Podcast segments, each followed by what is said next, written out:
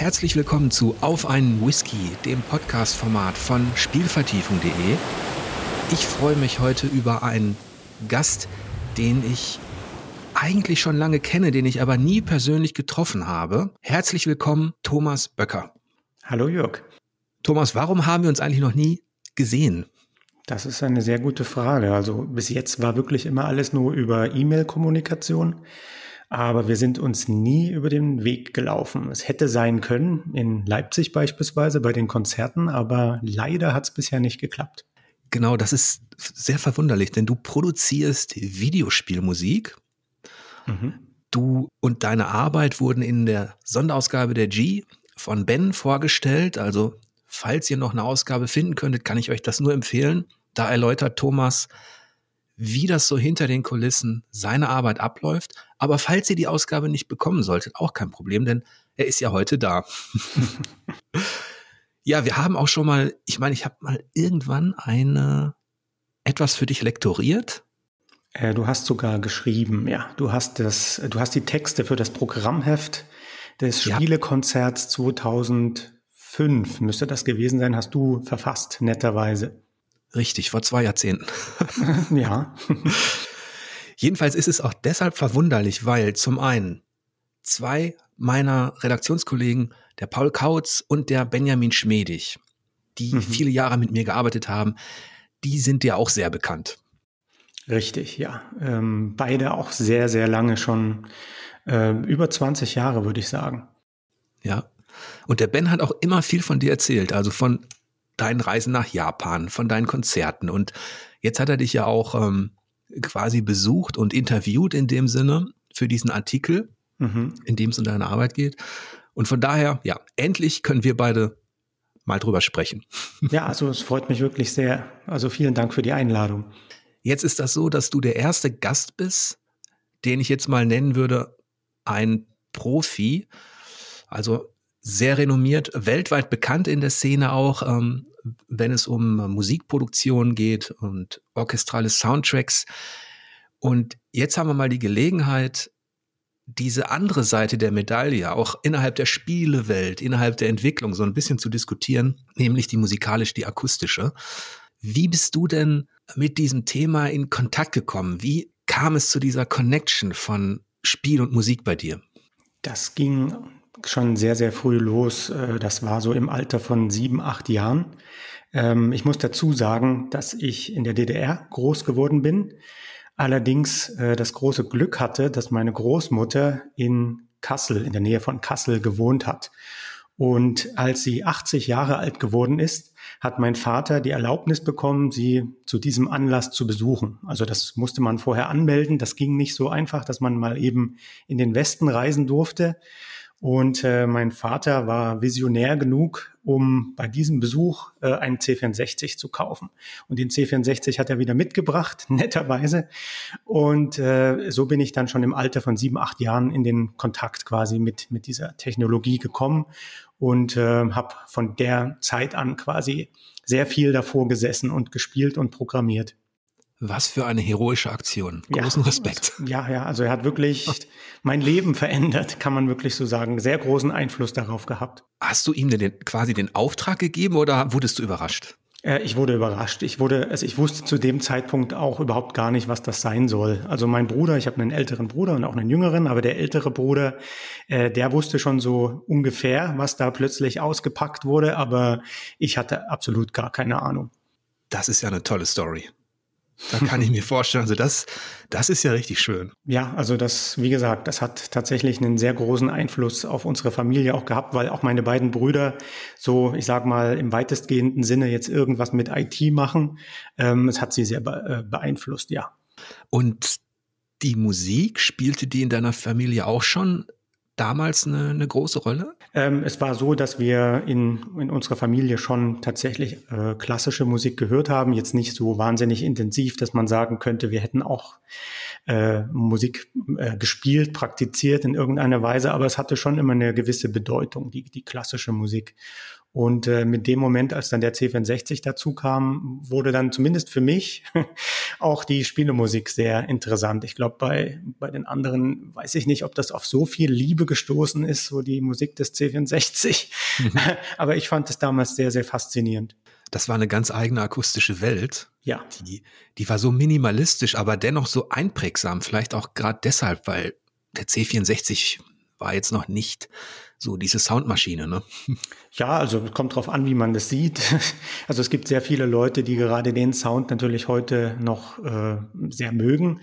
Ähm, ich glaube, ein Problem war, wenn man halt vor dem C64 dann sechs, sieben Stunden gesetz, äh, gesessen hat und dann immer die gleiche Musik kam, äh, kann ich mir schon vorstellen, dass Außenstehende jetzt vielleicht irgendwann die Lust daran verloren haben, sich das immer wieder anzuhören. Aber wenn man so sechs, sieben Jahre alt ist, ist das einfach alles nur große Faszination. Ja, aber das ist wirklich eine tolle, das ist ja fast ein Märchen. Ja, äh, stimmt aber. also, dass der Vater in die Fremde fährt ähm, und diesen Schatz mit nach Hause bringt. Das, ja. ist, das ist ganz toll. Und ging das denn so weiter dann mit dem Amiga oder dem Atari ST? Sind die auch auf diese Art dann zu dir gekommen? Äh, dazwischen war ja dann doch schon die Wende. Ach, ähm, schon für den, okay. Mhm. Ja, ja, also ich habe dann aber mein, mein Amiga ähm, bekommen zur Konfirmation, nee, also eigentlich zur Jugendweihe. Also ich, ich war noch typisch DDR äh, in der Tradition, wir hatten ja Jugendweihe. Ähm, zu dem Anlass, also quasi als man 14 Jahre alt war, habe ich dann den, den Amiga noch mit dazu bekommen. Insofern war das so quasi der, ja, der traditionelle Schritt, kann man sagen. Ja, also diese typische Karriere. Erst hatte man den C64 und dann kam natürlich der Amiga. Und ähm, das Schöne war, dass äh, gleichzeitig mein, mein kleinerer Bruder, der hat sich mehr so für den Konsolenbereich interessiert und der hatte dann beispielsweise auch Super Nintendo und so weiter. Das heißt, ich, ich, ich konnte immer zwischen diesen beiden Musikwelten auch innerhalb der, der Heimcomputer und der Konsolen hin und her switchen. Das war schon ganz praktisch. Und das auf die Art und Weise konnte ich dann eben Komponisten hören wie Rob Hubbard, Chris Hülsbeck und so weiter auf der einen Seite und dann auf der anderen Seite Komponisten wie äh, Yuzo Koshiro oder ähm, Nobuo Uematsu das ist auf jeden Fall ein extrem weites Spektrum, das sich damals auch noch sehr unterschieden hat. Mhm, ja, also absolut. Da, die, die Vielfalt war, war enorm ähm, in diesem Bereich. Und du hast Chris Hülsbeck erwähnt und seinen Turrican vermutlich ähm, dann äh, in bester Erinnerung beziehungsweise ähm, sehr markant im Ohr gehabt. Ja, sehr. Also da war es tatsächlich, das ist auch, glaube ich, eine Geschichte, die man sehr oft hört von, von anderen äh, Fans dieser Zeit. Ähm, zu dem Zeitpunkt, als Turrican 2 rauskam, da hatte ich noch kein Amiga, aber ein Freund von mir. Und äh, ich bin dann zu ihm hingegangen und habe mir die Musik aus dem Spiel äh, auf Kassette aufgenommen. Also das heißt, äh, mhm. die hat mich damals schon so stark beeindruckt, dass ich sie natürlich unbedingt mit nach Hause nehmen musste. Mhm. Das klingt nach der, also war das so eine Art, ähm, wenn du jetzt zurückblickst, jetzt bist du ein Musikproduzent, der in der ganzen Welt unterwegs ist. War das so eine Art Initialzündung? Kann man das an einem Spiel festmachen oder war es dann eher doch eine Entwicklung? Also äh, ich würde schon sagen, also Chris Hülsbeck war für mich das große Idol damals. Das muss man so ganz klar sagen. Andere Leute haben, weiß nicht, Michael Jackson und so weiter gehört und ich habe mich wirklich voll auf äh, Chris Hülsbeck konzentriert. Das war schon sehr interessant für meine Umwelt. Ähm, Jedenfalls würde ich schon sagen, dass er einer der wichtigsten Personen war für mich, äh, um mich zu entscheiden, in diese, in die, also diese Karriere quasi äh, zu starten. Mhm. Und damals war das ja noch so, dass, wenn man sich jetzt zurückversetzt, die Musik, die wurde ja komponiert von Chris Hülsbeck. Mhm. Aus dem Nichts heraus quasi. Mit den mhm. Möglichkeiten, die man damals hatte. Und dann haben die Japaner, glaube ich, ein, bisschen früher, Japan ist ja auch ein, ein Land, da kannst du auch natürlich noch viel drüber erzählen, das sehr großen Respekt hat vor der Klassik. Ja. Und ich glaube, es war dann, ich weiß gar nicht, ob es im allerersten Final Fantasy, das war ja Ende der 80er, auf dem Ende es schon war, dass die, dass klassische Sinfonien Teil wurden dieser Videospielmusik. Ähm, ich, ich, möchte jetzt nichts Falsches sagen, weil da wäre ich die verkehrte Person, um solche ja. Fehler zu machen. Aber ich denke, es müsste Final Fantasy VIII gewesen sein, wo zum ersten Mal das, das Intro am Strand, äh, Liberi mhm. Fatali, ähm, ich glaube, das war das erste Mal, dass sie dann mit, mit Chor und Orchester dafür gearbeitet haben. Also dass ja. direkt im Spiel schon bei Final Fantasy ähm, Live-Musik benutzt wurde. Ja, ja. Und das hat natürlich auch dafür gesorgt, dass das, dass dieses Thema Musik und Klassik auch innerhalb der Spielebranche so ein bisschen in den Vordergrund rückte. Aus unserer Sicht, aus der, aus der Pressesicht, muss ich auch zugeben, dass wir das immer recht stiefmütterlich behandelt haben. Wir haben dann irgendwann in der Endphase versucht, Soundtrack-Besprechungen zu machen, also die Musik wirklich auch einzuschätzen, zu kritisieren. Und da habe ich gemerkt, dass es gar nicht so leicht ist. Und da war ich ganz froh, dass der Ben, der Benjamin Schmedig, den du ja auch sehr gut kennst, dass der es dann hinbekommen hat, eben auch Worte für Musik zu finden. Mhm. Wohingegen der klassische Spieletest, die klassische Rezension, ähm, sich meist auf so Sachen beschränkte wie stimmungsvoller Soundtrack, orchestrale Musik, epische Klangkulisse. ja, und ähm, ich war auch nicht äh, gefeit davor. Und wenn ich so so an Spiele denke, wie wichtig die Musik auch ist, wie, wie stark die einen beeinflusst, ähm, wie eine Gänsehaut entstehen kann durch Klangkulisse, aber mhm, mhm. wie, wie selten sowas dann in einem, in einer Rezension wirklich erklärt und beschrieben werden kann. Ich glaube, das liegt auch daran, dass es schwierig ist. Das denke ich auch. Also das in Worte zu fassen. Du hast ja schon gesagt, Ben hat das wirklich immer wunderbar gemacht. Ähm, das ist auch sehr oft Teil meiner, meiner Arbeit, dass wenn ich beispielsweise an, an Spiele-Soundtracks direkt mitarbeite, dass ich quasi der Mittelmann bin, der dann übersetzt, was auf der einen Seite der, der Produzent auf äh, Spieleentwicklerseite, was er sich vorstellt und äh, dann, was der Komponist daraus machen soll. Mhm. Das sind wirklich zwei verschiedene Welten und die müssen irgendwie verbunden werden. Und äh, aber wie gesagt, in Worte zu fassen, was genau man da möchte, ist gar nicht so leicht. Und das gehört ja auch zu diesem Grund, also zu dieser Kunst, Musik zu machen, gehört es ja auch, dass da, da sollen ja auch Geschichten erzählt werden mhm. und zu dieser Geschichte gehören Gefühle, gehören, also von, von der Liebe bis zur Rache, um es jetzt mal ein bisschen platt zu formulieren, kann ja alles Mögliche akustisch dargestellt werden. Und ähm, daran erkennt man ja schon, das ist eigentlich ein riesiges Spektrum, aber vielleicht ist unsere westliche Kultur auch eben eher so auf die, auf das Visuelle, auf das Sichtbare fixiert, anstatt eben auf das Hörbare. Mhm. Ich, ich weiß es nicht.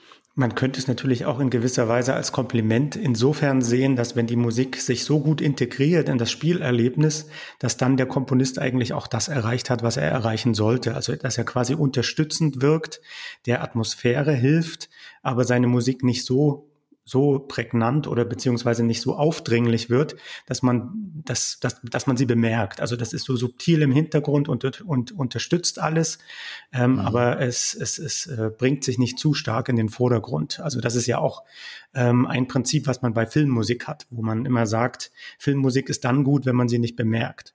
Ja, und du hast mich kürzlich netterweise darauf hingewiesen, dass es da noch eine Konzertaufnahme gab von mm, einem Konzert ähm, eine Orchesteraufnahme von Shadow of the Colossus. Ja. Da habe ich dann reingehört. Und das ist ja auch so ein Spiel, das mich so unheimlich geprägt und fasziniert hat, wie so viele andere da draußen, was auch eine musikalische Inszenierung hatte, die, die so was Melancholisches, Liebliches mhm. hatte, die, die aber, ähm, die dann aber auch in dem Moment, wenn der Koloss dann letztlich auftauchte und sich aufbaute, vor allem eben auch richtig schwungvoll und dramatisch wurde. Also da war, waren auch so viele Komponenten drin, die ich damals als Rezensent gar nicht richtig gut beschreiben konnte. Ich konnte die Gefühle beschreiben beim Spielen, mhm, mhm, aber dieses, ähm, was da eigentlich für eine akustische Arbeit drin steckt, so das zu analysieren vielleicht, das ist schwierig, ne? Mhm, absolut. Und gerade bei diesem Beispiel ähm, fand ich den Soundtrack auch schon immer sehr faszinierend, weil er einerseits äh, wirklich Sounddesign bietet, musikalisches Sounddesign, dann aber auch klare, einprägsame Melodien hat. Also es ist eine, wirklich eine fantastische, äh, ein, ein fantastisches Verschmelzen von der visuellen und der Audioebene quasi. Also das ist da besonders gut gelungen bei diesem Spiel. Ja, jedenfalls haben wir jetzt schon äh, einiges äh, analysiert, was die Sicht der, der Spielepresse oder die, die Rolle der, der Musik innerhalb einer Rezension, die, die vielleicht immer ja, unter, unter jener der, der visuellen Ausdruckskraft gelegen ist. Äh, darüber haben wir gesprochen. Aber wir haben noch gar nicht über die eigentliche Initialzündung gesprochen, die nämlich dafür gesorgt hat, dass wir heute wie selbstverständlich Videospielmusik auch in Konzerten, in, also in vollbesetzten Konzertsälen hören. Und das war dann 2003 in Leipzig die Premiere. Mhm. Zum ersten Mal, zumindest außerhalb Japans, gab es ein Videospielkonzert. Da war ich auch dabei und du natürlich, ähm, ja, im Zentrum. Wie hast du das empfunden ähm, und wie ist es dazu gekommen? Ui, Da muss ich, das ist ja jetzt, wie du gesagt hast, schon fast 20 Jahre her. Aber ich kann mich natürlich sehr, sehr gut dran erinnern. Das ist so, so ein Erlebnis, was man nie, was man nie vergessen kann. Das ist ganz klar. Ähm, ich überlege jetzt nur, wie ich das am besten in Worte fasse äh, und mal so ein bisschen zusammenfasse. Ähm, es war so, dass ich darüber gelesen hatte, dass in Japan diese Art von Konzerten stattfinden. Und ich fand das natürlich ganz faszinierend, weil ich großer Fan war von Videospielemusik, wie wir jetzt schon festgestellt haben. Ähm, ich habe dann sehr lange gewartet und gedacht, dass irgendwann ja mal jemand auf diese Idee kommen müsste, auch im Westen sowas zu machen, also außerhalb Japans. Das ist dann nie geschehen. Und äh, das führte für mich zu dem Schluss, dass ich gesagt habe, okay, wenn es kein anderer macht, dann mache ich das eben. Also ich war Anfang 20, jung und naiv und dachte, das kann ja nicht so schwer sein. Ähm, ich habe dann quasi einen Pitch vorbereitet. Ich habe das der Leipziger Messe vorgeschlagen. Ich habe gefragt, wie wäre es denn, wenn man als Eröffnungsveranstaltung äh, im Leipziger Gewandhaus dieses, diese Art von Konzert veranstalten würde. Ich habe mich mit denen dann getroffen und äh, zu meinem großen Glück und zu meiner großen Freude hat das auch geklappt. Sie haben zugestimmt und dann ging quasi äh, die Arbeit für mich los. Also das Kontaktieren der Publisher, der Komponisten, äh, mhm. das Zusammenstellen der Programme, die ganze Frage der Rechteeinholung, die Erstellung der Arrangements, Kontakte mit Orchester, Dirigent und so weiter. Und dann irgendwann, als das alles fertig war, ist es tatsächlich dazu gekommen, dass wir im Leipziger Gewandhaus dieses Programm präsentieren konnten. Mhm. Und hattest du zu der Zeit, als du da diese Premiere ja, ähm, ins Leben gerufen hast, hattest, konntest du da schon irgendetwas vorweisen oder konntest du auf irgendetwas hinweisen, das die Leute überzeugt hat? Denn das Spiel im Jahr 2003 hatte noch nicht den Status wie heute. Ne? Mhm, mhm. Also ich würde mal sagen, mein, also ein großer Vorteil zu dem Zeitpunkt war bereits, dass ich an meinem eigenen Projekt, dem Merignon-Projekt, gearbeitet hatte. Merignon muss man sich vorstellen, das ist, ein, das sind zwei Konzeptalben, wofür ich äh, international bekannte Spielekomponisten eingeladen hatte, mit orchestraler Musik eine Fantasy-Geschichte zu erzählen, um es jetzt mal ganz, ganz kurz zu sagen. Und äh, das erste Album erschien im Jahr 2000. Das wurde damals noch rein mit, mit Samplern gemacht, das heißt äh, keine Live-Instrumente aufgenommen oder dergleichen, sondern das kam alles noch aus dem Computer. Äh, 2002, also vor 20 Jahren, habe ich dann allerdings für den zweiten Teil von Merignon ähm, einen Kredit aufgenommen und äh, bin dann nach Prag gegangen und habe dann die Musik dort mit einem Orchester aufnehmen lassen. Das heißt, äh, zu dem Zeitpunkt, als ich die Leipziger Messe angeschrieben habe, äh, hatte ich schon diese Erfahrung quasi auf dem Gebiet vorzuweisen. Ich konnte sagen, ich habe schon mal mit Spielekomponisten zusammengearbeitet. Ich habe bereits äh, zwei Projekte, also zu gut zu dem Zeitpunkt ein Projekt mit, mit Spielemusik, also mit die erste CD abgeschlossen und jetzt gerade eben im Sommer 2002 war das Orchesteraufnahmen in Prag gemacht und entsprechend all die Kontakte geknüpft, die man für ein Konzert auch brauchen würde. Äh, Im Detail bedeutete das, dass ich mit Andy Brick, dem Dirigenten, der dann die Leipziger Konzerte dirigieren würde, mit ihm habe ich schon an Merignon 2 in Prag äh, gearbeitet. Das heißt, ich kannte schon einen Dirigenten und ich kannte auch einen Orchestermanager, nämlich äh, Peter Pücher. Ähm, das ist wiederum der Orchestermanager, mit dem ich Merignon 2 aufgenommen habe und der, der dann später äh, für die für die Organisation auf Orchesterseite in Prag verantwortlich war, als wir dann eben nach Leipzig mhm. gekommen sind mit den Veranstaltungen. Oh, dann war also deine Produktionserfahrung mit diesem Fantasy-Märchen Merignon. Mhm. Ähm, ist da eigentlich der Untertitel im Land der Stille? Äh, das ist der, der aktuelle Teil. Der das, äh, zweite? Ja, ja. Der, der erste Teil hieß einfach Volume One. Ah, okay. Ja. ja und der zweite war dann, äh, ich glaube, Video Game World Symphony oder irgendwie etwas in die Richtung. Und äh, Teil drei quasi jetzt der aktuelle, das ist Merignon Land of Silence. Ja, und vielleicht für alle, die das jetzt nicht so richtig einordnen können, das ist dann im Grunde ein von dir komplett konzipiertes akustisches ähm, Fantasy-Märchen. Genau, das ist so eine, eine Art äh, Gesamtkunstwerk, wo in einem Booklet eine Geschichte nachzulesen ist, die speziell davor, dafür geschrieben wurde. Äh, in dem Booklet finden sich dann auch Illustrationen und eben auf der CD selbst die Musik, die eine Geschichte erzählt, eine Fantasy-Geschichte. Mhm. Mhm. Und ist das, ähm, das war also, wenn man so möchte, das Fundament. Richtig, ja. Also das ist das, was ich vorweisen konnte.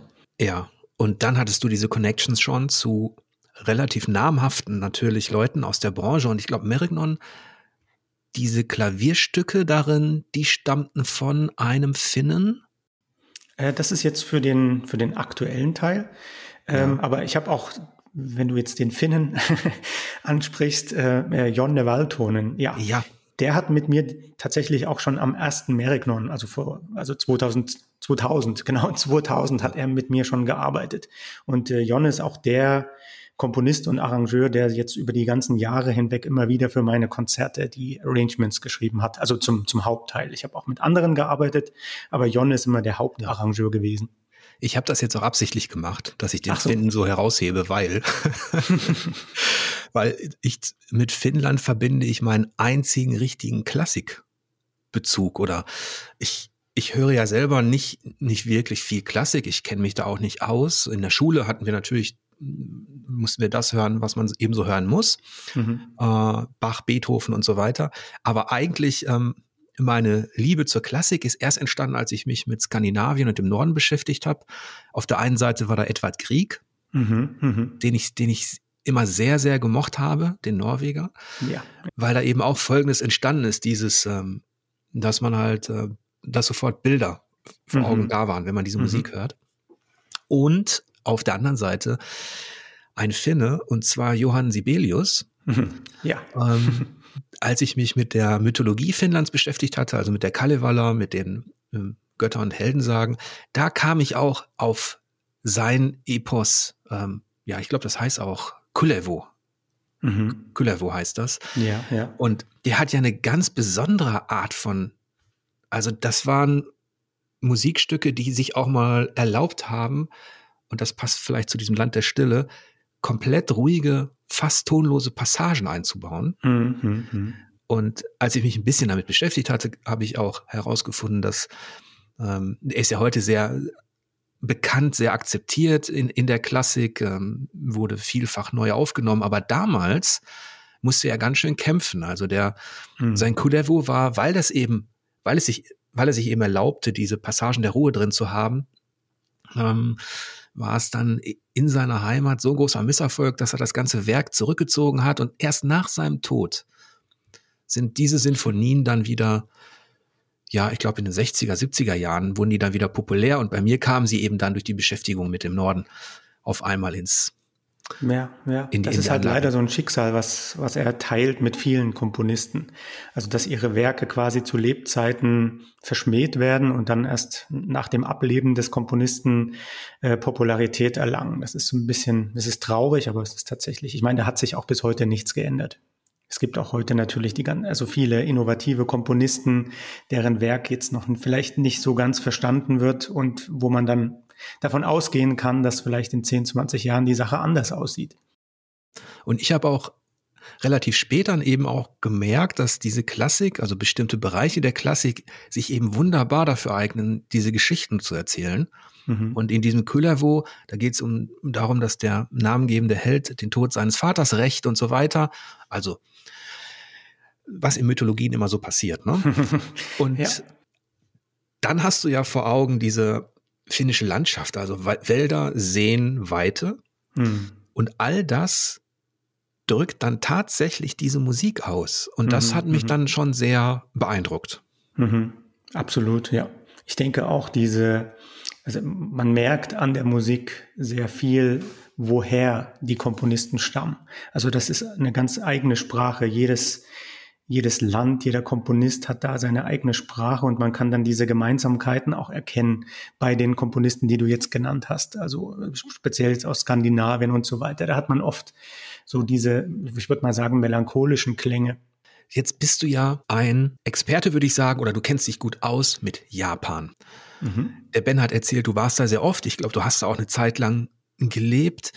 Ähm, wie würdest du das, ja, was fasziniert dich an diesem Land und würdest du auch sagen, dass man da musikalisch einen gewissen Charakter erkennen kann oder dass dieses Land musikalisch eine besondere Prägung hat? Also mich hat die Kultur tatsächlich schon immer sehr interessiert von Japan.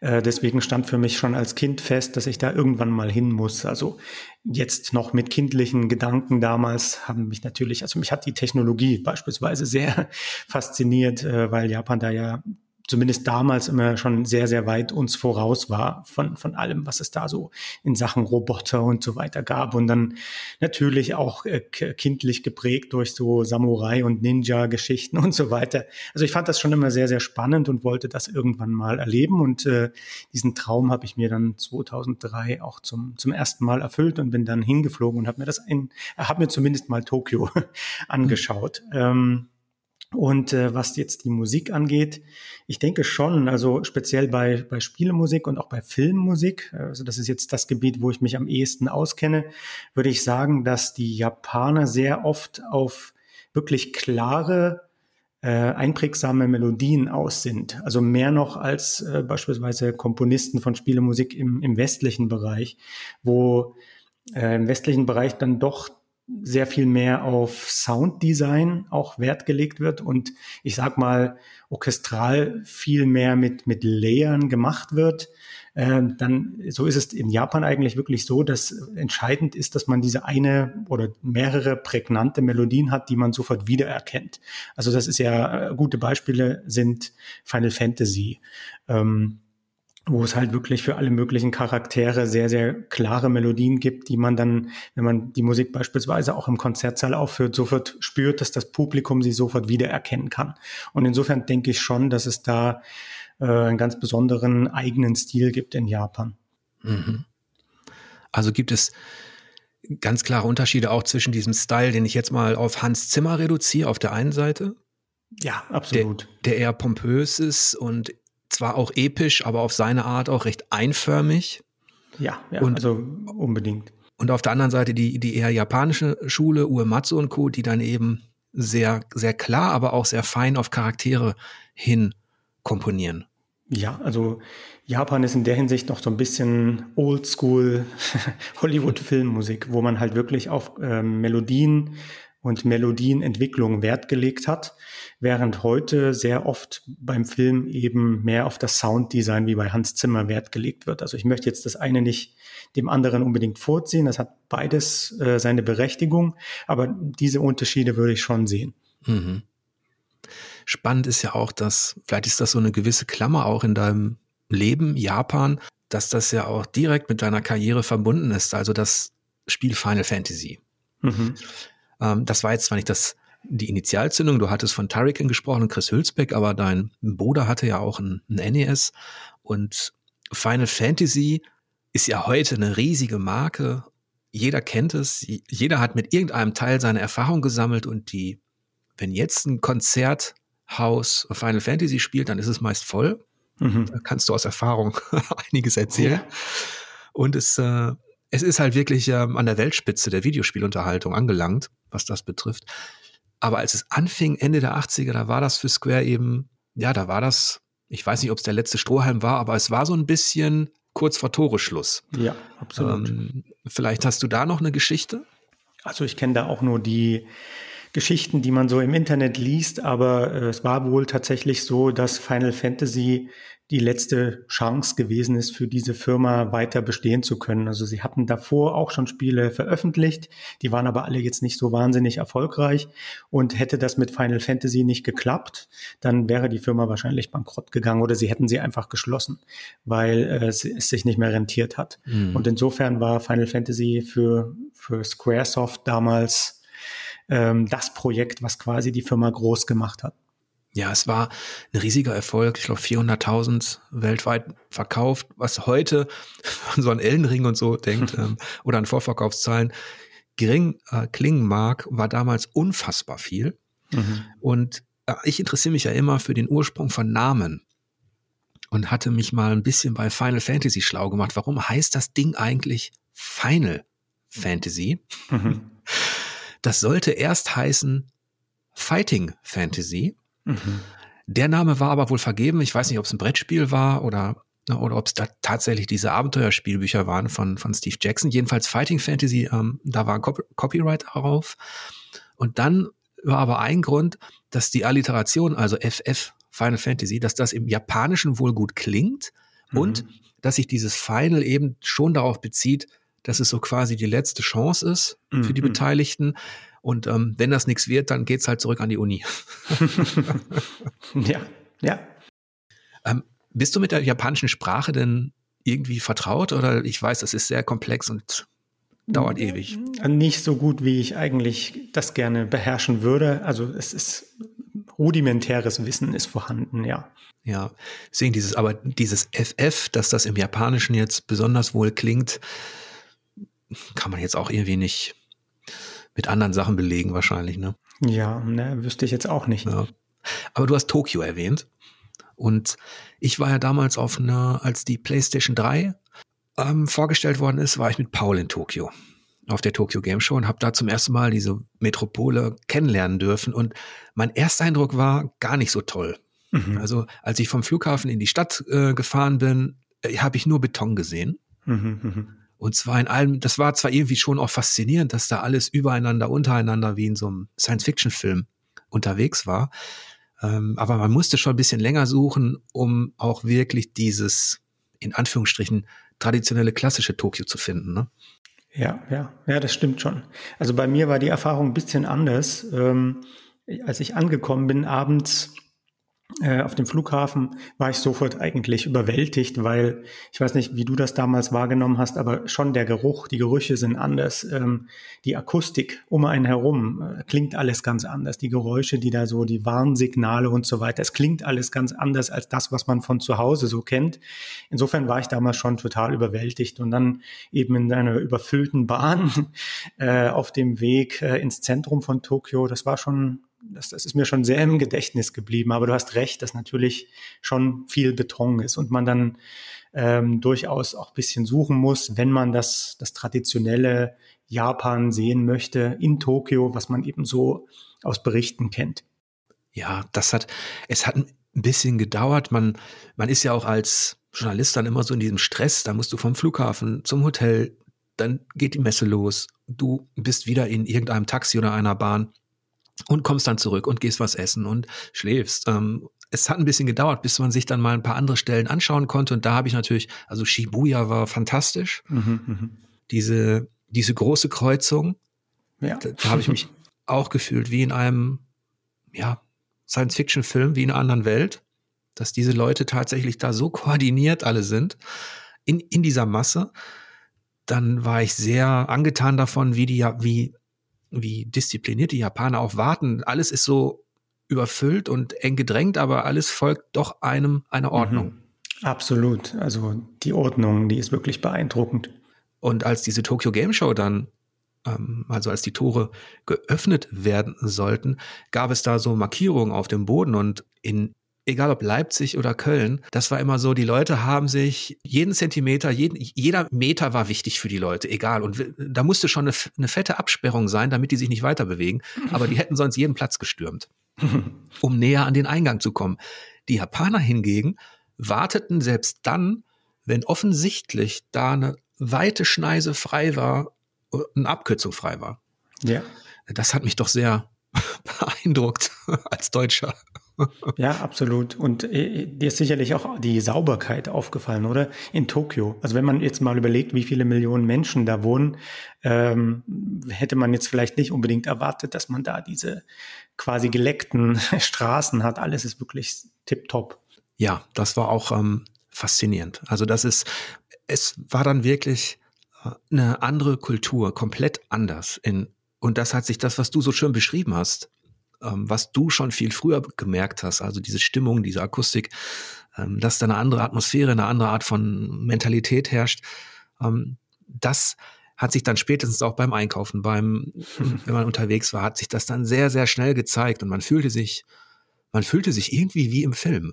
Ja, ja, absolut. Also äh, ich muss auch sagen, für mich war es, ich war da zum, als ich zum ersten Mal da war, waren es so 14 Tage und das war eine Art Dauerrausch, äh, den ich da hatte, weil zu der Zeit 2003 äh, gab es in den in den normalen Geschäften, also in den normalen CD-Läden tatsächlich auch noch ganze Abteilungen nur mit Spielemusik-CDs.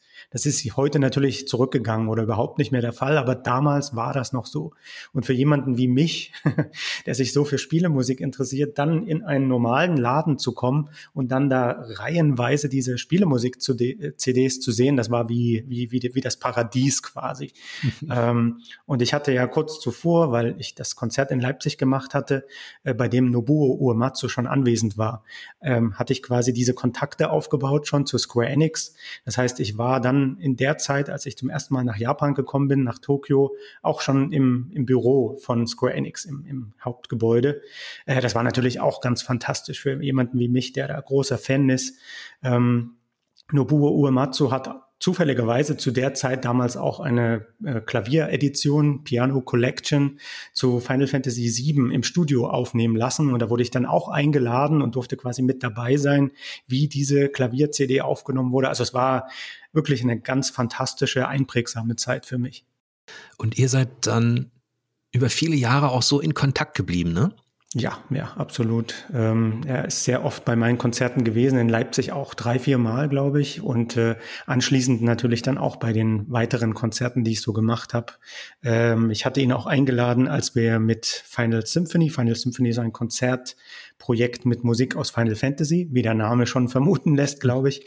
Ähm, und als wir 2015 äh, diese, diese Musik mit dem London Symphony Orchestra in den Abbey Road Studios aufgenommen haben. Da dachte ich mir, da muss natürlich Nobuo Uematsu auch dabei sein äh, und das Ganze quasi vor Ort absegnen. Und dann hatte ich ihn dazu auch eingeladen. Oder später dann, als wir mit dem London Symphony Orchestra auf Japan-Tournee gegangen sind, äh, war er dann auch bei den ganzen Konzerten in Osaka, Yokohama und so weiter immer mit dabei.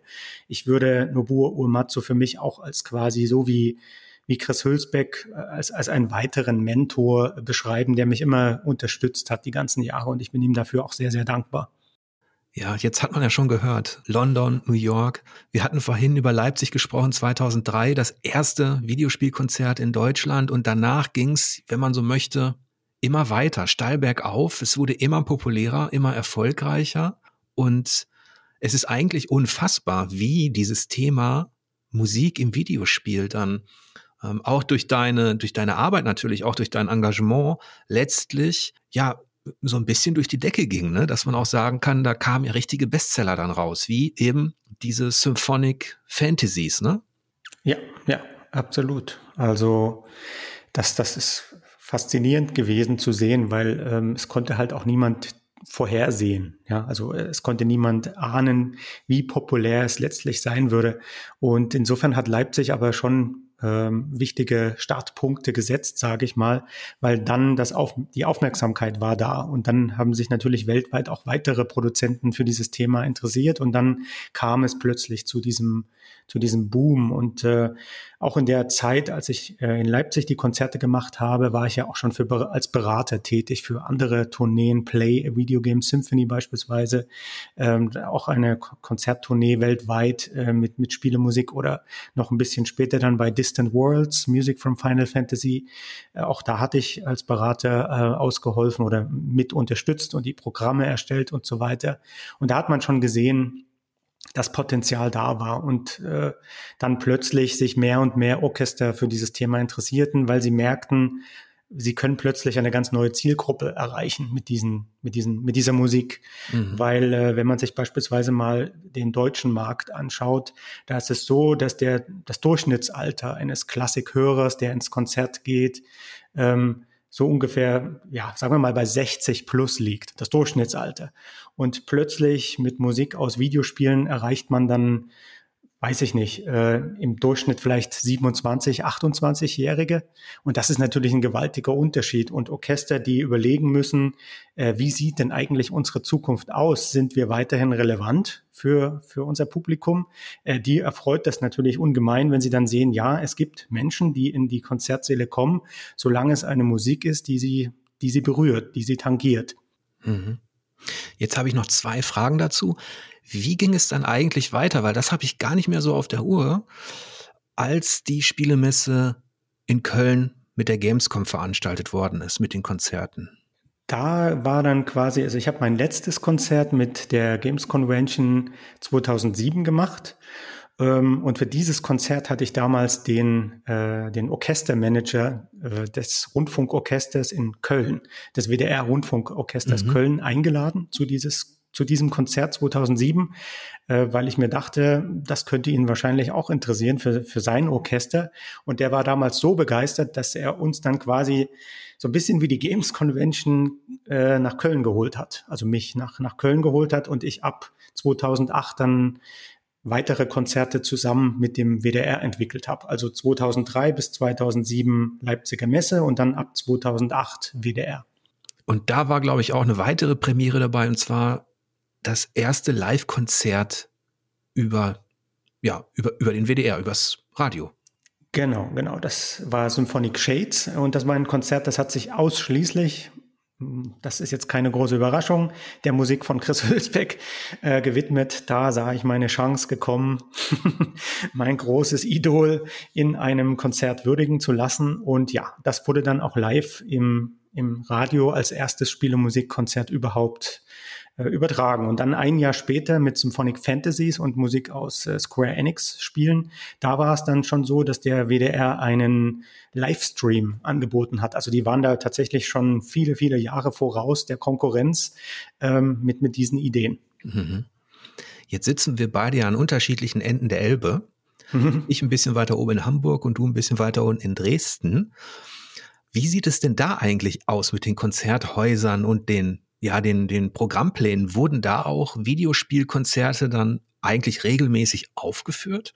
Ähm, Deutschland hat sich relativ lang ziemlich hartnäckig geweigert, äh, diese Art von Konzerten zu präsentieren. Aber das hat sich jetzt in den letzten drei, vier, fünf Jahren auch schon verbessert. Also es gibt jetzt mehr Konzerte in Deutschland. Das muss man mhm. mal positiv hervorheben. Also äh, neben dem WDR kann ich Orchester nennen wie äh, Beethoven, Orchester Bonn. Wir haben mit den in Dortmund waren wir, in Essen, äh, in München, Hamburg waren wir tatsächlich auch schon ähm, Berlin, Berliner Philharmonie und so weiter. Also nicht mit dem, nicht mit den Berliner Philharmonikern, da arbeite ich noch dran, aber zumindest waren wir schon mal in der Philharmonie in Berlin und so weiter. Also es, es hat sich was getan und ich denke, da wird in Zukunft auch noch viel mehr kommen. Ich bin ja mal gespannt, ob das dann der Anlass für mich sein wird, auch mal in diese, in dieses riesige Bauwerk der Elb Philharmonie, äh, ja, mit mir da mal was anzuhören. Da muss ich mal abwarten, ja. ob da auch mal was gespielt wird. Ich gebe mir Mühe. ja, und das ist auf jeden Fall eine sehr interessante Karriere. Also wenn ich das jetzt noch mal so Revue passieren lasse, gerade diese Geschichte mit deinem Vater, der den C64 da nach Hause bringt, wie so ein Schatz, der dir dann die Tür öffnet zur ja, zu Chiptunes und zu, zu Computerspielakustik, ähm, dann flankiert vom Amiga und dem, den, den Konsolen von deinen, von deinen Brüdern. Da ist ja tatsächlich auch eine, eine schöne Symbiose entstanden dann letztlich, ne? Unbedingt, ja. Das äh, hätte damals wahrscheinlich niemand gedacht, wohin das führen kann. Jetzt kommt natürlich die unweigerliche Frage, was spielst du eigentlich selber gern? Ja, das, äh, ich muss ehrlich sein, in letzter Zeit eigentlich gar nicht mehr so viel. Ähm, das hat sich so ein bisschen verlaufen. Äh, es ist das, also Turrican, wie wir schon genannt hatten, das sind so die, die Retro-Erinnerungen. Ansonsten, äh, was aktuellere Spiele angeht, bin ich tatsächlich ein riesengroßer Legend of Zelda-Fan. Also die gesamte Reihe. Das ist mhm. das, wo ich mich noch relativ gut auskenne. Und äh, im Übrigen kann ich an der Stelle mal äh, als Lob noch mit anmerken, äh, deine, deine Kritiken zu der Reihe habe ich immer sehr gemocht auf Four Players, äh, weil äh, ich immer fand, dass die wirklich sehr ehrlich gewesen sind. Ich hatte in der restlichen Spiele-Pressewelt so ein bisschen das Gefühl, dass dann 90er Wertungen vergeben wurden, einfach weil Legend of Zelda drauf stand. Aber es nichts, nichts mehr wirklich mit der ja, mit der Realität zu tun hatte. Und da war der Four Players Test damals äh, schon eine, andere Kategorie, sage ich mal so. Also das hatte mir sehr gut gefallen. Und das war, weil es eben sehr ehrlich gewesen ist in der Einschätzung. Vielen Dank, das freut mich natürlich. Wobei ich weiß, dass ähm, einige meiner Kritiken und Besprechungen auch zu Zelda ähm, nicht, nicht immer auf Gegenliebe stießen. Aber das ist auch letztlich, ähm, ich liebe die Reihe auch. Mhm. Und die hatte natürlich auch Höhen und Tiefen. Und ähm, die Reihe hatte bei mir aber auch immer einen Stein im Brett. So ein bisschen. Weil ich, weil man anhand von Zelda wirklich festmachen kann, wie Japaner Spieldesign empfinden. Mhm. Und auch wenn sie mal in der einen oder anderen Richtung sich vielleicht verrannt hatten oder ähm, war dann und, und auch letztlich Breath of the Wild, also Jetzt also auch Nintendo in offener Welt, da erinnere ich mich noch, dass es da auch ähm, nicht nur positives Feedback gab, mhm. so nach dem Motto, jetzt machen die ja auch, auch hier Assassin's Creed. und ähm, dann setzen die sich in, in dieser Mischung, also die Japaner, die, die sind ja nicht nur kreativ, sondern eben auch ähm, sehr diszipliniert und engagiert. Und dann schauen die sich die komplette Konkurrenz an, also all das, was da auf dem Markt ist in Sachen offener Welt und konzipieren mit Breath of the Wild zwar etwas, das man durchaus an der Oberfläche vergleichen kann damit, da sind ähnliche Strukturen drin, aber gleichzeitig packen sie da diese Magie rein, die diese Reihe immer ausgezeichnet hat und mit so einer Hingabe zum Detail, mit so einer Verspieltheit gehen sie daran. Also das war schon sehr beeindruckend. Also deswegen. Absolut, ja. Und übrigens, da war es tatsächlich auch so dieser Erweckungsmoment für mich damals auf dem Super Nintendo ähm, das Intro von äh, Legend of Zelda Link to the Past. Ähm, mhm. mit, mit, mit dieser, die, die Atmosphäre hat mich sofort bekommen. Also ähm, dieser, dieser, ich glaube, es ist in der Nacht, oder? Nacht, Regen und so weiter. Ähm, das hat mich damals total fasziniert, weil ich in Verbindung auch mit der Musik, weil ich das so vorher noch nicht kannte von meinen C64 und Amiga-Spielen, ähm, hat das mich sofort bekommen. Und ich habe sowieso eine Schwäche für, für märchenhafte Erzählungen mhm. ähm, und das dann in Verbindung mit Musik, die mir gefällt und so weiter. Da, da war ich sofort dabei und seitdem bin ich auch immer der, der Serie treu geblieben. Ja, das ist auch ein Wesenszug, ein charakteristisches Merkmal japanischer Spiele, dass die sich dieses märchenhafte ja nicht kindisch naive, aber dieses märchenhaft kindliche mhm. oftmals behalten haben, wo man dann, wenn es ins Extrem geht, als Westeuropäer vielleicht denkt, okay, das mit Kulleraugen und so weiter ist mir jetzt alles zu viel kitschig. Mhm, also da bin ich auch kein Freund davon, aber bei Zelda und Co. bricht das nicht. Und da hast du ja auch diese Szenen, wenn diese kleinen Rotzbengel dann da rumlaufen und man diese kleinen Missionen hat, oder auch in Wind Waker war das ja so, mhm. äh, mit diesem Comic-Look. Ja, dass, ja. dass da vieles wirklich so war wie in einem Kinderzeichentrickfilm. Wobei ich sagen muss, also ich war, ich war keiner derjenigen, die den Grafikstil damals ablehnten. Also ich weiß, da gab es ja diesen Aufruhr, mhm. als das dann veröffentlicht wurde, aber ich fand, äh, der Stil passte perfekt zur Geschichte. Also das, was sie damit ausdrücken, was sie machen wollten. Dafür hatten sie den perfekten Grafikstil gefunden, finde ich. Und ja. äh, ich hatte auch mal das große Glück mit äh, Koji Kondo, äh, also dem Komponisten der Serie, äh, ein Treffen zu haben. Und der meinte damals, ich möchte jetzt nichts Falsches sagen, ich möchte keine Post von Nintendo bekommen, aber äh, er meinte damals, dass Wind Waker tatsächlich auch sein Lieblingsteil ist der Serie. Mhm. Wind Waker ist auch wunderbar ich brauchte ein bisschen, um warm zu werden, weil der Einstieg, manchmal sind, ist der Einstieg recht zäh. Schlimm, schlimm. bei Zelda eigentlich immer, oder? Ja. ähm, zwar nicht so schlimm wie in Okami, das ist auch noch einer meiner Lieblingstitel. Mhm. Ähm, aber die Japaner haben eben, das ist auch das Schöne, finde ich. Und ich hoffe, dass das vergeht auch nicht. ähm, dass, dass die sich da ihren eigenen Blick auf Spieldesign bewahren, der sich natürlich auch noch in vielen anderen Titeln äußern kann. Wir hatten Shadow of the Colossus erwähnt oder ähm, jetzt vielleicht am anderen Spektrum dieses Spieldesigns hast du dann so Sachen wie in Dark Souls oder Elden Ring.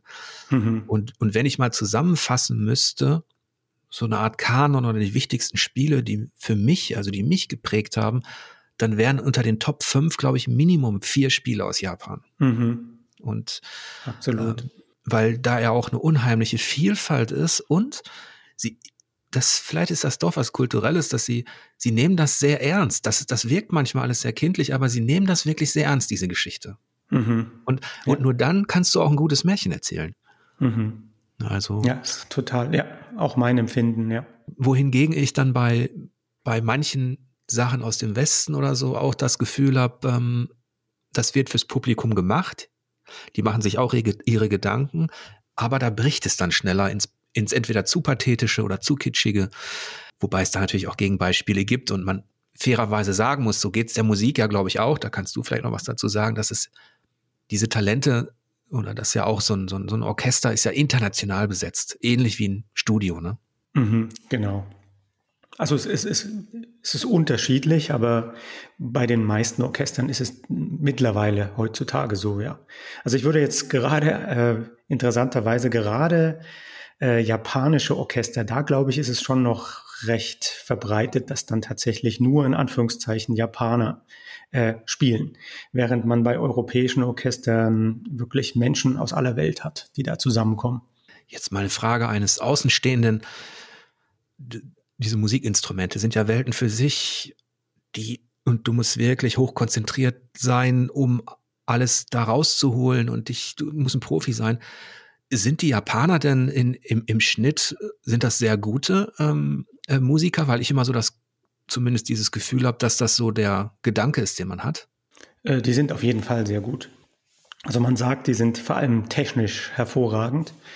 Ähm, aber ansonsten, es, es ist halt vieles auch Geschmacksfrage, also was die Ästhetik angeht und so weiter. Und je nachdem, wo man, wie man aufgewachsen ist, wo man groß geworden ist, welche Musik man gehört hat und so weiter, gibt es dann entsprechend Präferenzen.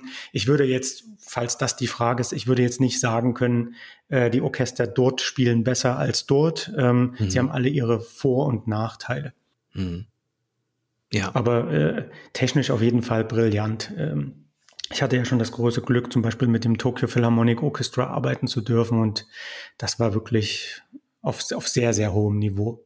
Und es ist es hat natürlich auch immer zwei Seiten. Dieses, die Faszination, die, die man vielleicht, die ich jetzt als, als Westeuropäer habe, wenn ich nach Japan komme, ähm, all das, was, was mir so fremd erscheint und gleichzeitig faszinierend ist, hat natürlich auch eine andere Seite. Es gibt natürlich auch dieses, ähm, dieses Problem in Japan, dass der Druck sehr hoch ist eben auf die Leute, auf die, auf die Leistungsträger und auf die jungen Leute auch.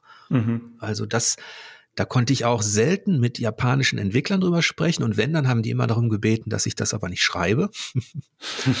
wenn, wenn die Leute eben auch von ihrer Studio-Mentalität, also von diesem soldatisch-hierarchischen, ähm, ja, ja. wenn die da ausbrechen wollten, was aber gar nicht gestattet war und ähm, das ist etwas, dieses Soldatische vielleicht, dieses auch aufgezwungene Pflichtgefühl sorgt dann bei der jüngeren Generation dann auch schon für, für so einige Konflikte.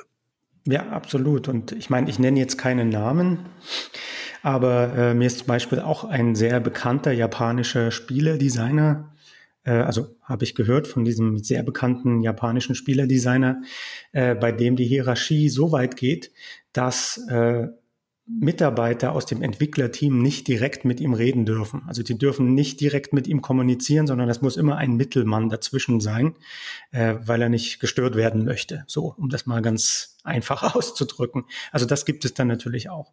Ja. Und ich glaube, da, das ist, wenn man das jetzt vergleicht mit den aktuellen Diskussionen in westlichen Studios, also wo versucht wird, den Leuten eine möglichst gute Arbeitsatmosphäre zu präsentieren, weil man eben auch weiß, dass im Westen viel falsch gelaufen ist, also sexuelle Belästigung, Crunch, schlechte Bezahlung und so weiter. Da gibt's ja auch viele Erzählungen. Aber in Japan war das noch eine andere Art von, ähm, von Disziplin und von, von, von Gehorsam, der natürlich auch letztlich dafür gesorgt hat, dass relativ kleine Teams so viel rausholen konnten aus, aus, aus ihren Mitteln. Ne? Ja, ja.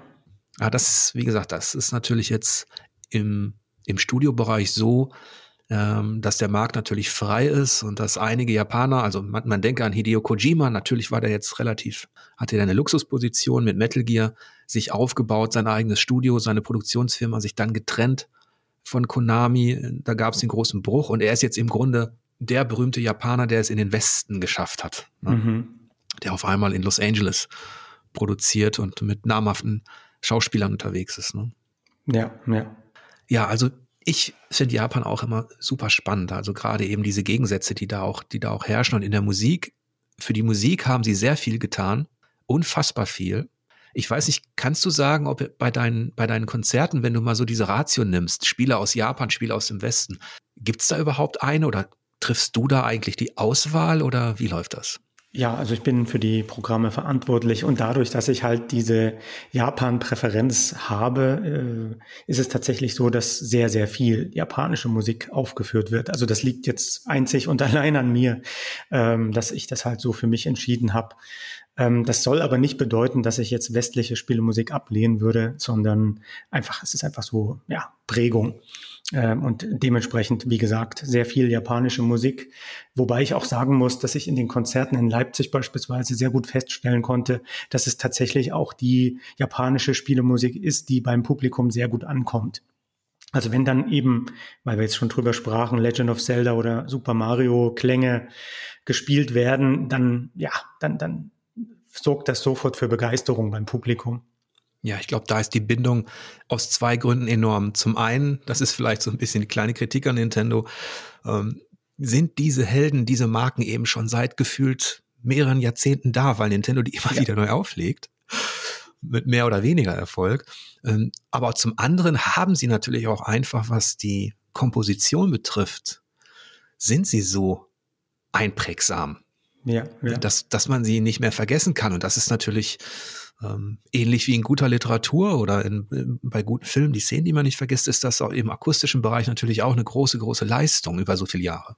Ja, ja. Und was halt faszinierend bei Nintendo Musik ist, weil du hast es jetzt angesprochen, dass quasi immer neue Folgen, Serien und so weiter produziert werden, hat man automatisch diesen generationsübergreifenden Effekt. Das heißt, äh, da können Eltern mit ihren Kindern in die Konzerte kommen und sie können alle diese Melodien wiedererkennen, weil sie in verschiedenen Phasen ihres Lebens schon mal Kontakt mit diesen Spielen hatten. Das ist wirklich wunderbar. Das ist bei Final Fantasy zu, zu einem gewissen Grad ähnlich, aber dadurch, dass ja bis auf wenige Ausnahmen wie das Main Theme oder Chocobo. Äh, dadurch, dass quasi jeder Teil ein eigenständiger Teil ist, gibt es natürlich diese Verbindung äh, über viele Jahre nicht in dem Maße, wie es beispielsweise bei Legend of Zelda ist. Wo kennst du ja auch, wo du in bestimmte Dörfer kommst, in irgendwelchen Teilen und du erkennst sofort die Melodie wieder, weil du die schon mal aus einem anderen Spiel gehört hattest, also aus einem anderen Teil der Serie. Das finde ich, finde ich sehr faszinierend. Und das das Schöne finde ich ja auch, dass, dass diese Form der Spielkultur ja jetzt auch weiter durch die Generation wandert. Das, was für uns beide noch so eine Premiere war in den 80er Jahren, das erste Final Fantasy oder, oder Turrican oder irgendetwas, das ist jetzt so, dass, dass wir noch da sind quasi, die Opas. wir gehen jetzt auf die 50 zu und ähm, naja. ungefähr. Aber wir haben, was ich damit sagen möchte, ähm, Kinder und Enkelkinder, mhm. die, die dann, die dann zocken. Die entdecken, Gott sei Dank, das finde ich sehr schön, die entwickeln auch, wenn man nicht so viel dazu tut, von ganz alleine dann irgendwann ein Interesse an den Wurzeln von ja, diesem. Ja. Äh, also die spielen meinetwegen Mario Galaxy oder ein äh, Breath of the Wild oder irgendwas und fragen sich, wo kommt's denn her? Und ja. das finde ich auch schön, dass dann wieder so Verbindungen geschaffen werden und dass dann, dass sie sich dann immer so Schritt für Schritt in die Vergangenheit zurückspielen, ja, und, und dann eben diese Wurzeln entdecken können. Das ist äh, eine tolle Sache und, und dann auch sehen, dass oder erkennen, dass die Melodien, und das ist ja vielleicht auch der Vorteil gegenüber Grafik, weil mhm. nichts altert so schlimm wie 3D-Grafik jetzt. Mhm. Oh ja, oh ja. Also ähm, bei all dem, was Mario 64 geleistet hat, ähm, wird einem heute schwindelig, wenn man das, wenn man, mhm. wenn man was zockt tatsächlich. Ein Ocarina of Time, den geht, dem geht's ein bisschen besser Ähm, aber trotzdem, aber was ich damit sagen möchte, die Melodien der Zeit, die sind, äh, Melodien altern nicht. Mhm. Das, das finde ich auch ganz faszinierend aus kultureller Perspektive. Das Akustik altert nicht. Das, mhm. Die ist zeitlos, entweder ist die zeitlos genial oder eben nicht. Mhm. Also das ist, äh, oder, oder, hast du da eine andere Perspektive drauf? Nein, nein, das sehe ich ganz genauso. Und das ist, wie du sagst, das Faszinierende daran. Mir fiel nur eben auch ein, dass beispielsweise das Programm, was wir in Leipzig 2003 hatten, äh, da war eine, ein, ein Medley aus äh, Legend of Zelda Wind Waker mit dabei. Und ich, weil du das jetzt so angesprochen hast, das könnte man jetzt eins zu eins in einem Konzert dieses Jahr oder nächstes Jahr spielen und hätte trotzdem wahnsinnig viele Leute, die begeistert davon wären, entweder weil sie das Spiel kennen oder einfach deswegen, weil es wunderschöne Musik ist. Und das ist wirklich faszinierend. Ja, und vielleicht wäre das doch nochmal ein Grund mehr dafür, an all die da draußen, die Spiele rezensieren oder über Spiele sprechen oder über Spielkultur, vielleicht doch mal zu versuchen, etwas, ja, diese Faszination oder das, ähm, das, was da drin steckt, etwas nicht genauer, aber etwas ähm, greifbarer zu, zu beschreiben. Das ist eben auch eine große Kunst. Ja, absolut, ja. Du hast allerdings auch für einige Spiele oder an einigen Spielen direkt musikalisch mitgewirkt, wenn ich das recht in Erinnerung habe. Unter anderem Stalker und Dragon's Dogma, nicht wahr? Richtig. Also da war ich hauptsächlich aber auch dafür verantwortlich, dass die, dass der Soundtrack für Orchester umgesetzt wurde. Also ich habe dann quasi die Orchesteraufnahmen koordiniert. Ich habe mit den Arrangeuren gearbeitet und so weiter, äh, so dass dann die Musik, die von den Komponisten kam, mit einem Orchester umgesetzt werden konnte. Das war dann meistens in, in Prag. Du hast im Grunde ähm, das Management übernommen. Richtig, ja, ja. Für also die ganze Musikproduktion, auch, ne? Ja, das, das ist so quasi immer ähm, ein Teil meiner, meiner, meiner Tätigkeit. Also einerseits die Konzerte und andererseits Orchesteraufnahmen. Ich habe auch für Square Enix beispielsweise CD-Aufnahmen koordiniert, wie Dramatica von Yoko Shimomura oder die CD Vielen Dank, die heißt tatsächlich Vielen Dank auf Deutsch, ähm, mit Masashi Hamauso und so weiter. Also das ist dann auch noch so ein, sein Aufgabengebiet, was ich habe. So richtig künstlerisch ausleben kann ich mich dann in dieser Merignon-Trilogie, über die wir jetzt schon gesprochen hatten. Mhm. Das heißt, da bin ich dann für alle möglichen Aspekte verantwortlich und habe auch die künstlerische Leitung. Das heißt, jetzt bei aktuell Merignon Land of Silence war es dann so, dass ich die Idee hatte, das Konzept geschrieben habe und mir dann meine, meine Leute, quasi mein Team zusammengesucht und das motiviert und begeistert, so dass dann eine Geschichte geschrieben werden konnte, basierend auf meinen Ideen und dann die Musik dazu umgesetzt und dann die Illustration dazu äh, angefertigt und so weiter. Also ähm, das sind so quasi die, die Sachen, die mich beschäftigen und es bleibt aber, wenn man es jetzt runterbricht, immer mit der, mit dem Hauptaugenmerk auf die, auf das, auf dem sinfonischen Geschichten erzählen. Das, mhm. das ist mir, glaube ich, sehr wichtig, dass man über Musik, in meinem Fall über orchestrale Musik, Geschichten erzählen kann und quasi dieses Kopfkino bieten. Mhm. Gab es denn da mal Angebote oder Chancen oder Möglichkeiten für dich, das in dieser äh, künstlerischen Leitungsposition auch in einem für ein Spielprojekt zu machen? Ähm, du meinst äh, in, aus Meregnon beispielsweise ein, ein, ein Spiel zu machen oder? Ähm, entweder das oder die, das, das Angebot, die musikalische Leitung komplett zu übernehmen für eine Spielproduktion. Ah, verstehe. Ähm, ich hatte ab und zu Beraterfunktionen für, für einige Spiele. Also das sind äh, Sachen, die man heute, glaube ich, gar nicht mehr so wahnsinnig kennt. das ist jetzt auch schon ein bisschen her. Äh, das, äh, ich, ich, erinnere mich auch nur noch so halb. Äh, kennst du ja sicherlich Starbreeze?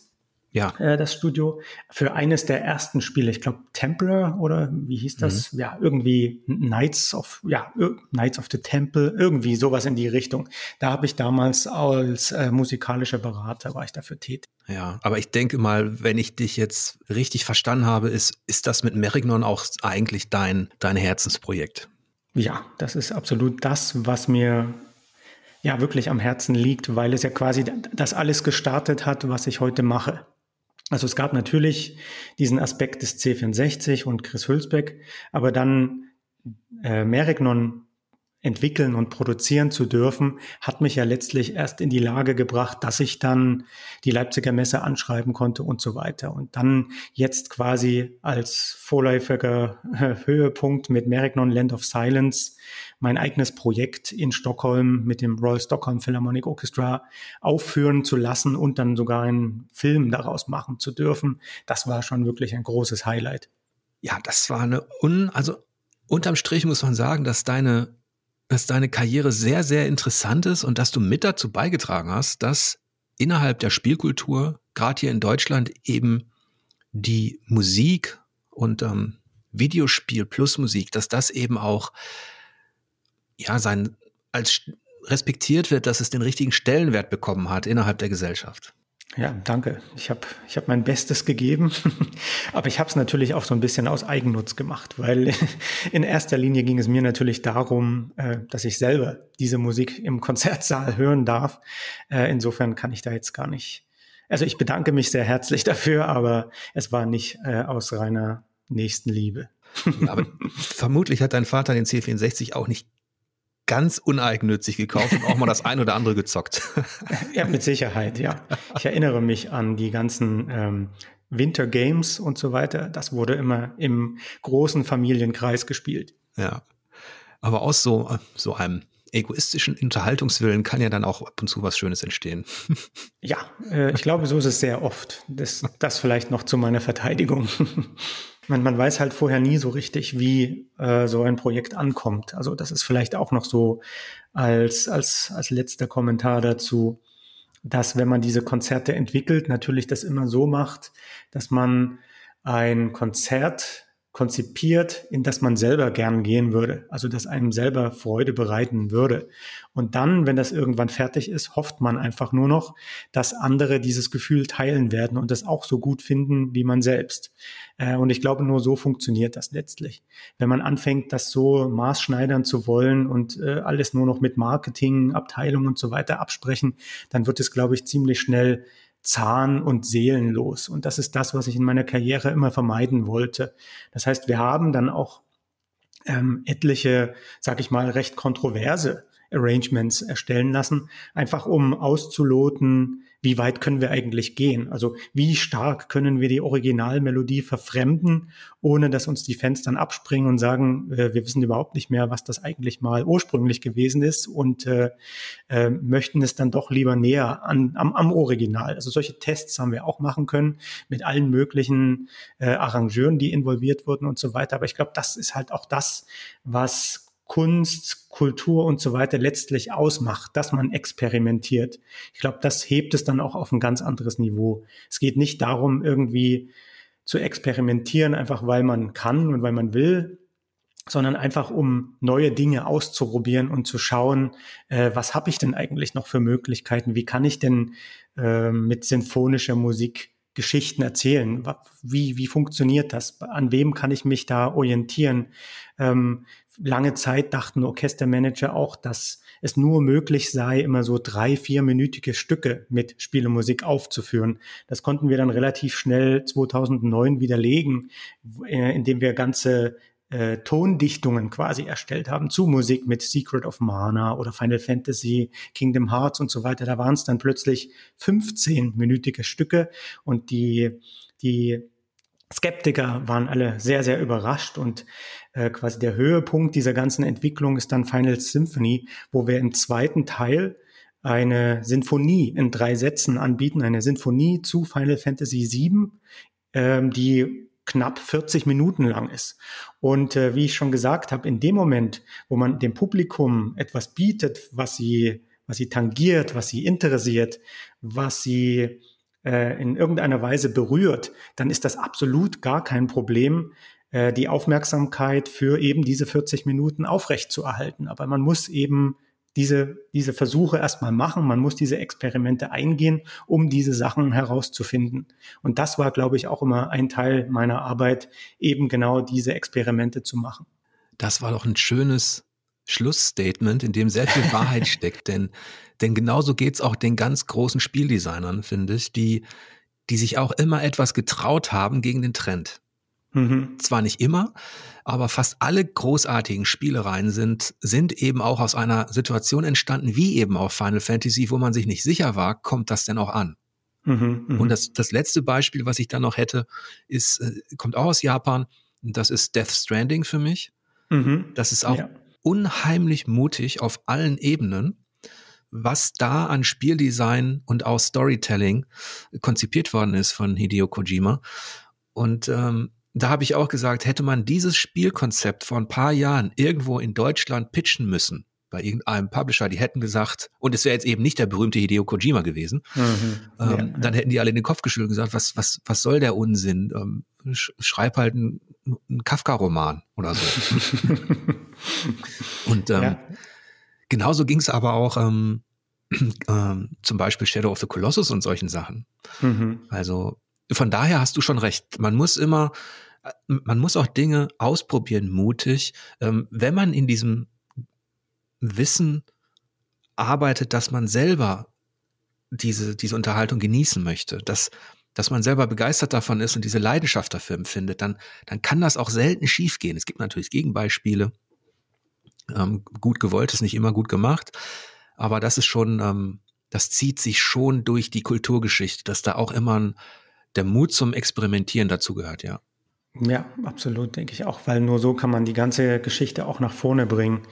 Ähm, und äh, mir ist ein Konzert, äh, was ich mache, lieber, wo es dann eben kontroverse Meinungen gibt oder auch mal schlechteres Feedback, ist mir tausendmal lieber als so ein Schablonenkonzert, äh, wo ich halt dann letztlich auch nichts daraus lernen konnte und wo ich nichts mitnehmen konnte für mich und meine, meine zukünftige Entwicklung.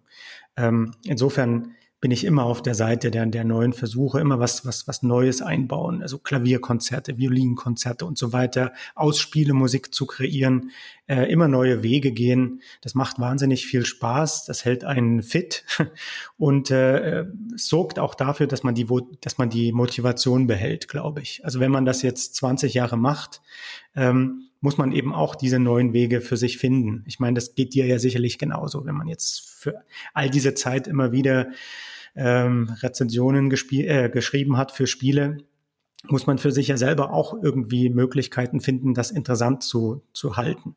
Ja, also Spielvertiefung ist auch so ein kleines Death Stranding für mich.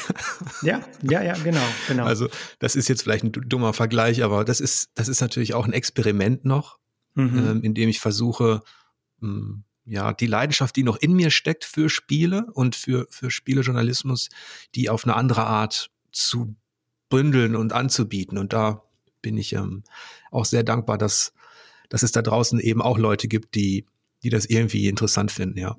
Ja, hat ja bisher auch wirklich gut geklappt, wenn ich mir das so anschaue. Das ist doch ein hervorragender Start. Genau, ich, brauch, ich bin noch bei dem, ich bin noch vor der Initialzündung, glaube ich. Die habe ich noch so. nicht hinter mir. Ähm, ich, ich hoffe, die kommt noch irgendwann. Man sagt immer so, man braucht tausend Unterstützer. Mhm, Und, ja, okay. Äh, ich will jetzt auch doch nicht, nah dran, oder? Ja, so auf, wenn, wenn man das so von außen sieht, diese Steady-Zahlen, da sind glaube ich jetzt 900. Mhm. Ähm, aber ich sehe ja schon ähm, die, die Kündigung. Nach Elden Ring gibt's jetzt eben äh, erstmal sehr viele Abgänge, weil die Leute nach einem Monat kündigen. Und das sieht man nicht. Also von den 900 kannst du jetzt schon wieder 100 abziehen. Mhm. Und ähm, mhm. das ist so, ähm, es ist noch ein bisschen tückisch, mhm. weil, weil das weil du natürlich auch davon abhängig bist, dass die, dass die Leute Monat für Monat dann wieder zurückkommen. Und das ist, das ja, ist dann ja. auch themenabhängig. Aber das ist jetzt auch nicht das Thema dieses, dieses, äh, dieses, dieses ja, ja, Aber ich meine, es ist in gewisser Weise ja auch eine Parallele, ne? weil du ja. bei, den äh, bei den Konzerten ist es ja relativ ähnlich. Also man möchte natürlich schon sein eigenes Ding machen und möchte das so durchsetzen, darf aber dabei nicht aus den Augen verlieren, dass man letztlich ja doch auch Publikum braucht, ja. Äh, dass sich das dann anguckt und dass sich dann auch äh, daran erfreuen kann. Also insofern ist da immer eine, eine gesunde Mischung, äh, also eine gesunde Balance nötig, um das dann für alle Parteien über die Bühne bringen zu können. Ja. Ich, vielleicht als, als Vergleich, ich komme aus einem Wettbewerb, aus einem Berufszweig, aus dem Reichweitenjournalismus, wo es darum ging, du musst zehn Konzertsäle mit 100.000 Leuten füllen. Und okay. damit die Leute in diese Konzertsäle kommen, müssen die Keywords stimmen, müssen, muss das Angebot stimmen. Und wenn das nicht stimmt, dann machst du was falsch. Und jetzt versuche ich quasi so ein, ja, so eine kleine, eine Bar zu füllen. mhm, ähm, oder, oder ein ganz kleines Konzerthaus. Und es ist auch so, dass ich gar nicht mehr den Ehrgeiz habe, wieder mal in diese Reichweite zu kommen oder so. Ich möchte das gar nicht mehr. Mhm, ich, mhm, ich, ich, ich fühle mich sehr wohl damit, ähm, mit Leuten zu kommunizieren oder Leuten etwas anzubieten, die hm, von denen ich auch das Feedback bekomme, dass sie das gut finden und dass sie eben auch gar nicht diese Endloskonsumenten sind, die, die Google dir da immer so, so, so vorsetzt. Also mhm. die Leute, die halt ständig irgendwas anklicken müssen, die ständig auf dem neuesten Stand sein müssen, die, die, die, die alles äh, möglichst schnell und vielfältig haben wollen, das ist natürlich auch ein, ein Trugschluss, denn niemand als Einzelperson ist wirklich so. Mhm. Aber die Masse da draußen sorgt dafür, mit ihrem, mit ihrem Klick- und Konsumverhalten, ja, dass, dass eben die Dinge, die, die darauf zugeschnitten sind, äh, dass die eben sehr erfolgreich sind. Und das, was mich dann als hm, Liebhaber von Spielen oder auch von, von, von Hintergründigen dann immer so gestört hat, ist, es ist vollkommen egal, welche Qualität da drin steckt. Hm, hm, hm, das wäre auf dem, im Musikbereich wäre es vielleicht so, nicht die Komposition entscheidet über den Erfolg, sondern einfach nur das, äh, der Künstler. Ja, und der Name des Künstlers mhm, genau, ähm, genau. Mhm. oder das, das, das, das richtig platzierte Arrangement, keine Ahnung. Es ist auch wieder eine Parallele, muss ich sagen. Ähm, mir, mir ging es ja auch die ganzen Jahre so, ich habe immer meine, sagen wir mal, fünf, zehn, ein bisschen mehr Konzerte pro Jahr gemacht und das hat mir auch gereicht, ehrlich gesagt. Ich hätte natürlich schon, wie, wie andere Tourneen das machen, dann 50 Konzerte pro Jahr machen können. Aber das war nie wirklich meine Ambition dahinter. Ich hatte immer viel Spaß daran, Programme neu zu entwickeln, komplett neu zu machen. Aber dafür braucht man natürlich auch Zeit. Also sowas kostet normalerweise ein Jahr, bevor ich ein neues Programm habe. Und äh, ich hätte dann einfach nicht die, den Freiraum gehabt, mich kreativ auszutoben, wenn ich die ganze Zeit irgendwo auf Tournee gewesen wäre. Insofern klingt jetzt vielleicht ein bisschen wie eine Ausrede, aber es ist tatsächlich immer so gewesen, dass ich mir gedacht habe, ich möchte mich künstlerisch ausdrücken können, ähm, ich möchte davon leben können ähm, und das ist eigentlich das, was mir die Freude daran gibt, an der ganzen Geschichte, also und an diesen Konzerten und ähm, eben auch mit äh, Orchestern zusammenarbeiten zu dürfen, die mir persönlich viel bedeuten, wie das London Symphony Orchestra, weil ich schon immer großer Fan war von denen, weil ich die Musik von, also London Symphony Orchestra ist ein sehr großes Film-Soundtrack-Orchester, kann man sagen. Die haben alle großen Film-Soundtracks eingespielt, besonders viele von John Williams, Star Wars und so weiter. Deswegen war ich schon immer sehr großer Fan von denen. Die gehören zur, glaube ich, Top 5 der besten Orchester der Welt und es war immer mein Traum, mit denen irgendwann mal arbeiten zu dürfen. Und als ich das dann geschafft hatte, als ich dann auch in die Abbey Road Studios mit ihnen gehen konnte, als ich dann sogar noch auf Japan-Tournee mit ihnen gehen durfte, war für mich ehrlich gesagt schon ein Punkt erreicht, wo ich mir dachte, ähm, auf diesem Sektor kann es eigentlich gar nicht mehr besser werden. also klar kann ich jetzt immer noch mehr, mehr, mehr, mehr machen, aber das gibt mir ja im Endeffekt nichts. Außer Geld. genau. Und äh, aber so ticke ich halt nicht. Also deswegen habe ich mir dann schon immer neue Herausforderungen gesucht, dann auch äh, mit Merignon jetzt bisschen anders geartet, nicht mehr so auf diesem Spielemusikbereich, äh, sondern nur noch angelehnt, weil ich einfach diese neue Herausforderung brauchte für mich selbst. Ja, das, das klingt auf jeden Fall danach, dass dir das Kreative auch immer wichtiger war. Absolut, ja. Ähm, letztlich. Und natürlich ist das eine Parallelität, die man gerne äh, mitnimmt. Also dieser kommerzielle Erfolg, der, der dann damit einherging, der ist natürlich auch eine schöne Geschichte, weil der wiederum dafür sorgen kann, dass man sich eben auf das Wesentliche konzentriert, ne? Ja, ja, ja, ja so ist das auf jeden Fall. Ja. Und, und ähm, ja. Hm. Und da bin ich noch auf dem Weg dahin. ja, aber es ist, ähm, du siehst ja, bei mir hat es 20 Jahre gedauert. ja, Moment, jetzt muss ich mal rechnen. Äh, ich, äh, Ja, okay, das ist gerade bis zur Rente dann, alles klar, okay. ja, siehst du. Bis, bis wann müssen wir arbeiten? Weißt du das, 67? Nee, 65, 67? Ja. 67. Naja. Na, es sind noch 20. Ja, gut, du bist ja jetzt bist ja Freiberufler, oder? Insofern ja, genau. gibt es da sowieso keine Grenzen. Stimmt. Solange es dir Spaß macht. Ja, und eine Rente gibt es wahrscheinlich auch nicht. Ja. ja, das wollte ich jetzt nicht so sagen. Ja, mal sehen. Aber mal schauen, ja. Mal sehen. Ja. Okay, Thomas, das war, das war sehr schön. Das hat mir Spaß gemacht. Danke, mir auch.